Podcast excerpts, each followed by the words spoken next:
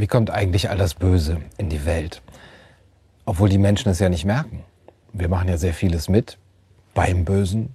Wir arbeiten daran mit, wir tragen dazu bei, ohne es zu wollen und ohne es zu merken. Wie kann das sein? In der tiefen Psychologie kennt man ja die Theorie der Verdrängung und der Abspaltung von ähm, bestimmten Begabungen, Fähigkeiten oder Trieben in den Schatten. Also das Ich ist das, womit wir uns identifiziert haben in der Kindheit, was Menschen an uns ähm, ja, gefördert haben, was sie an uns bekräftigt haben.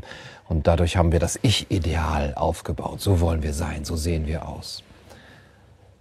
Aber wir haben noch mehr in uns und diese Seiten an uns, die haben wir abgespalten, weil sie nicht zu dem Ich-Ideal gepasst haben. Wir haben sie verdrängt, wir haben sie in den Schatten hinein abwandern lassen. Das heißt, das Ich und der Schatten sind zwei verschiedene Weisen des Selbsts. Das eine ist im Unbewussten und der Schatten ist sozusagen das Komplementäre, die komplementäre Funktion zum Ich, dessen wir uns bewusst sind. Aber das Ganze ergibt eben die eigentliche Persönlichkeit die entwickeln sich miteinander, die entwickeln sich seit der Kindheit, seit der Jugend, aus derselben Lebenserfahrung. Das, was wir an uns akzeptieren und das, was wir an uns nicht akzeptieren können, was wir verdrängen müssen. Also dieser Schatten, das sind Gefühle, das sind Fähigkeiten, die eben vom Ich abgelehnt werden müssen, damit es seine eigene Ich-Identität auch aufrechterhalten kann, damit es funktionieren kann. Aber das ist sehr stark. Also der Schatten ist nicht nur irgendwie eine Abwesenheit von Licht oder eine Abwesenheit von Ich-Idealen, sondern es ist eine Kraft, es ist eine dunkle Seite der Natur, das sind Gefühle, das sind Leidenschaften, das sind Energien und dieser Schatten treibt uns an. Er motiviert uns oft eben, oder eigentlich immer, ohne dass wir das wissen, was uns da motiviert, äh, Dinge zu tun. Es ist eine verborgene Macht in uns. Das kann ganz viele Züge haben. Das kann Infantilismus sein, das kann neurotische Züge haben, emotionale Fixierungen, Leidenschaften, aber auch nicht entwickelte Begabungen oder Anlagen in uns. Und wenn wir diesen Kontakt herstellen können zur, zum Schatten, zu diesen verborgenen Tiefen der Seele, dann können wir auch Kontakt zu der eigenen Lebendigkeit wiederherstellen und auch etwas Schöpferisches mm, machen. Oft findet man, dass Menschen, die so von dem Schatten total abgespalten sind, die überhaupt keinen Zugang zu diesen verdrängten Seiten haben, dass die wie verklemmt, wie, wie unlebendig äh, wirken. Die lachen wenig und die haben ähm, eben ein, ein verarmtes ähm, Seelenleben, können sich das nicht eingestehen, dass da eben doch noch diese andere schöpferische Macht ist. Also die Abspaltung sehen wir oft nur indirekt. Das können wir bei uns nicht sehen, aber wir können es da draußen sehen. Wir können es an anderen sehen. Ja, dann können wir an unserem liebsten Feind sehen, was uns an ihm besonders stört.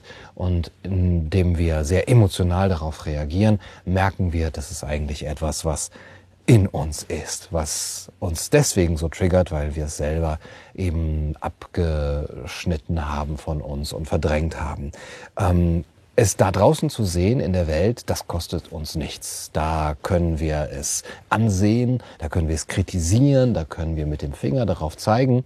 Aber es an uns selbst zu sehen, würde uns eben unsere eigene Ich-Identität kosten und es würde auch eben die Möglichkeit beinhalten, dass wir dann nicht mehr funktionieren. Und äh, dann können wir anderen Leuten etwas zuschreiben. Ja, wir können zum Beispiel sagen, da, der Verschwörungstheoretiker. Ja, ähm, weil wir uns vielleicht nicht selber eingestehen können, dass auch wir doch früher vielleicht einmal geglaubt haben, dass es natürlich da draußen Machtinteressen gibt, Profitgier gibt, dass es natürlich Absprachen gibt. Alles andere wäre total naiv. Aber weil wir uns das nicht eingestehen können, weil wir uns das verboten haben, so zu denken, müssen wir das abspalten, haben wir das abgespalten? Und können es jetzt aber in dem anderen sehen und den nennen wir dann Verschwörungstheoretiker. Oder weil wir nicht wahrhaben wollen, dass wir auch eine eigenständige Seite haben in uns, dass wir nach eigenem Maßstab handeln wollen, dass wir autonom sein wollen, dass wir auch stolz sein wollen auf unsere eigenen äh, Gedanken, um selber denken wollen, dass wir selber ähm, auch eigensinnig äh, handeln wollen, selber urteilen wollen, weil wir das alles nicht wahrhaben wollen, weil wir uns das verboten, verboten haben, sehen wir auf den anderen und nennen ihn unsolidarisch, wenn er bestimmte Dinge nicht macht, die von ihm erwartet werden.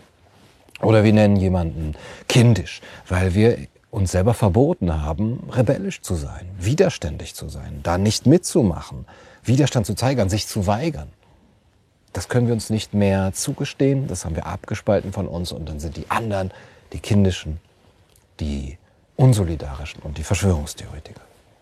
Aber letztendlich sind das eben die Teile des Unbewussten, die dem Ich, dem bewussten Ich, komplementär sind, die aber in uns drin sind und dem wir begegnen. Wir begegnen ihm in dem Äußeren wieder und da evoziert es starke Gefühle und auch oft äh, Gefühle von Zorn, von Hass oder von Neid oder Missgunst oder auch von Scham.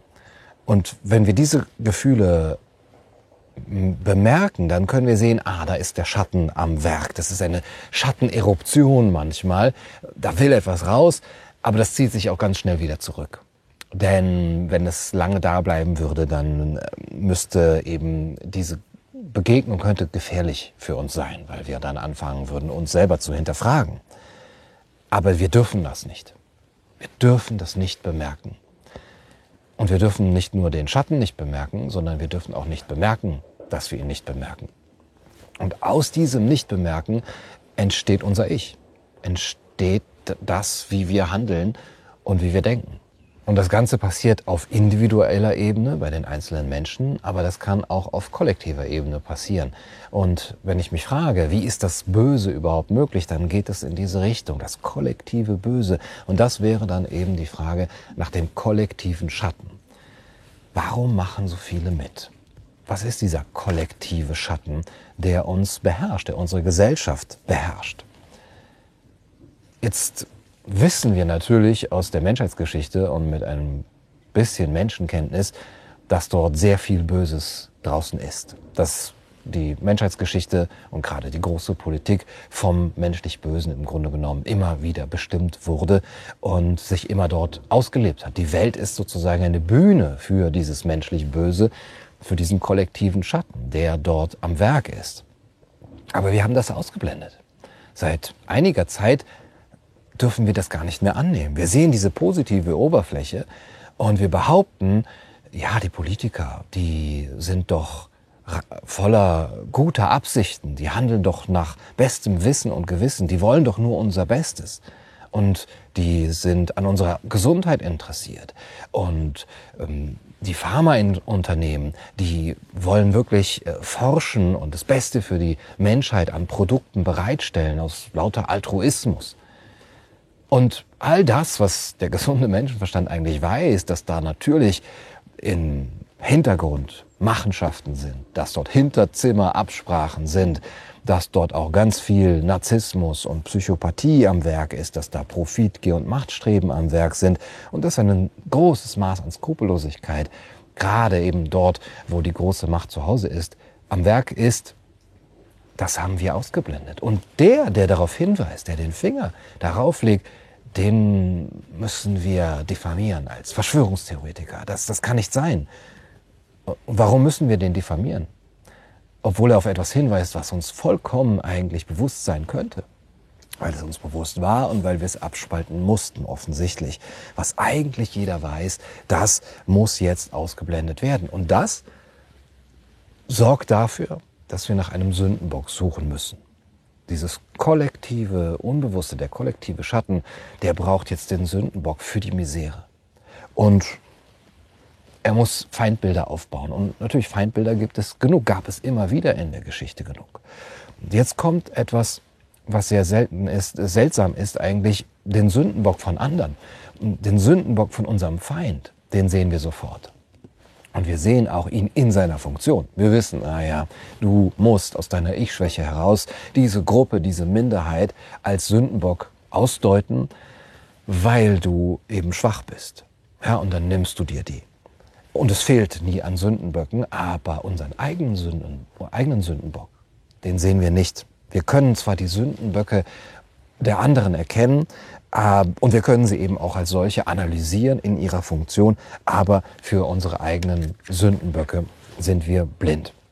Den eigenen Feind oder den, den wir als Feind ausgedeutet haben, den können wir ausgrenzen, den können wir sogar töten.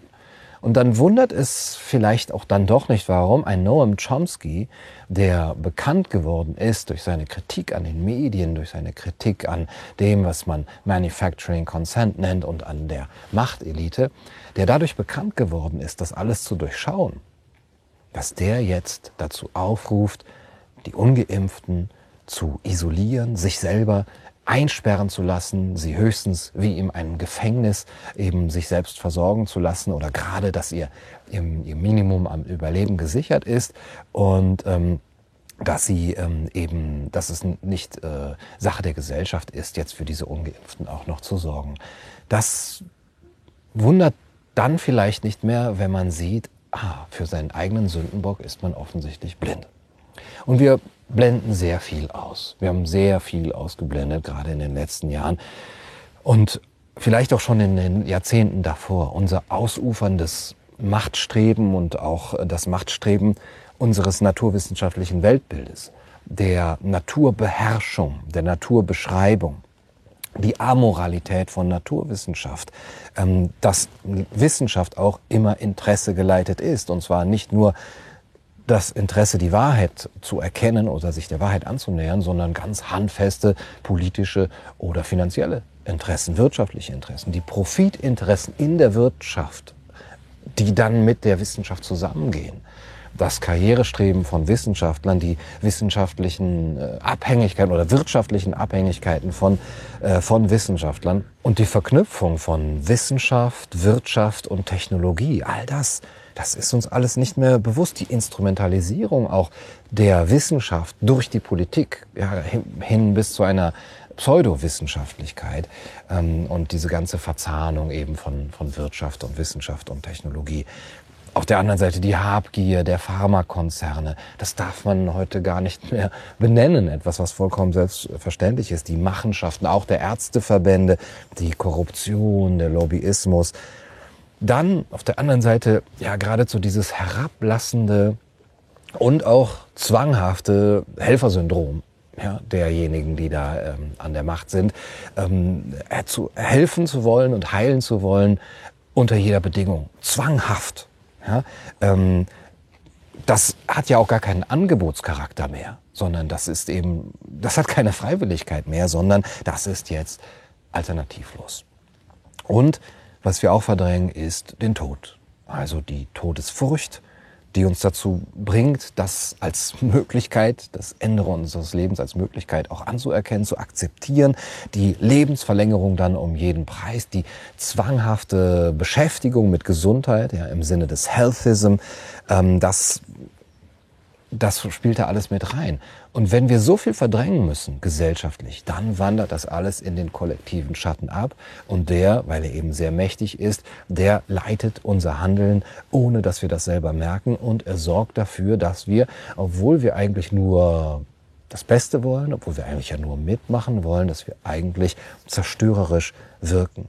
Das Böse ist immer das Mitmachen bei einem System, das inhärent zu einem autoritären System wird, obwohl die Protagonisten und die, die Teilnehmer es gar nicht bemerken als autoritäres System. Und dadurch kann es eben zu einer Massenhysterie werden, zu einem Kult werden und dann erst seine eigene Zerstörungskraft auch entfalten. Also diese Schattenaspekte, von all diesen Schattenaspekten ist die Gesellschaft geprägt. Bis in die letzten Winkel ihres Daseins ist sie damit durchsetzt. Und dadurch wird es auch so schwer, die Heilmittel, die man eigentlich anwenden will, weil man alles heilen will, den Tod will man verdrängen oder will man beenden und, und ausmerzen, ähm, die Gesundheit will man für immer herstellen, alle Leute will man heilen. Und man merkt gar nicht, dass ähm, viel schlimmer als diese Heilmittel eben das Übel selbst ist, dass man, ähm, dass man dadurch ähm, hervorbringt. Aber Die Einsicht kann nur darin passieren, im individuellen wie im kollektiven, dass wir den Schatten als solches erkennen, dass wir ihn bemerken und dass wir ihn auch annehmen. Und dass wir merken, der Feind ist nicht da draußen. Der Feind ist nicht jemand anders. Der Feind, das sind wir selbst. Wir selber sind das Böse. Wir selber bringen das Böse in die Welt durch unsere Verblendung und Verdrängung. Der Feind, der Ursprung alles Bösen ist nicht der Impfgegner da draußen, ja, der auf körperliche Autonomie pocht. Der Feind ist auch nicht der Verschwörungstheoretiker, der sich selber Gedanken macht über Hintergründe und Zusammenhänge, der sich eigenständig informiert. Das ist nicht der Feind. Der Feind ist auch nicht der Nonkonformist, der die Regeln nicht beachtet, weil er es nicht einsieht, der da nicht mitmacht. Der Feind ist nicht der Widerstandskämpfer, der auf seine Freiheit pocht und der zivilen Ungehorsam einfordert und selber auch lebt.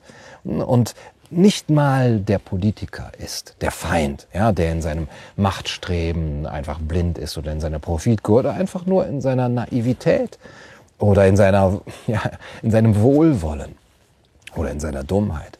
Und der Feind ist nicht einmal der Unternehmensboss, der Wirtschaftsboss da oben oder der Banker oder der, ähm, der, der Börsenmakler und nicht mal ein Bill Gates oder ein Klaus Schwab, ja, die Machtelite, die das ähm, die da ihre Interessen hat, sondern der Feind sind wir selbst.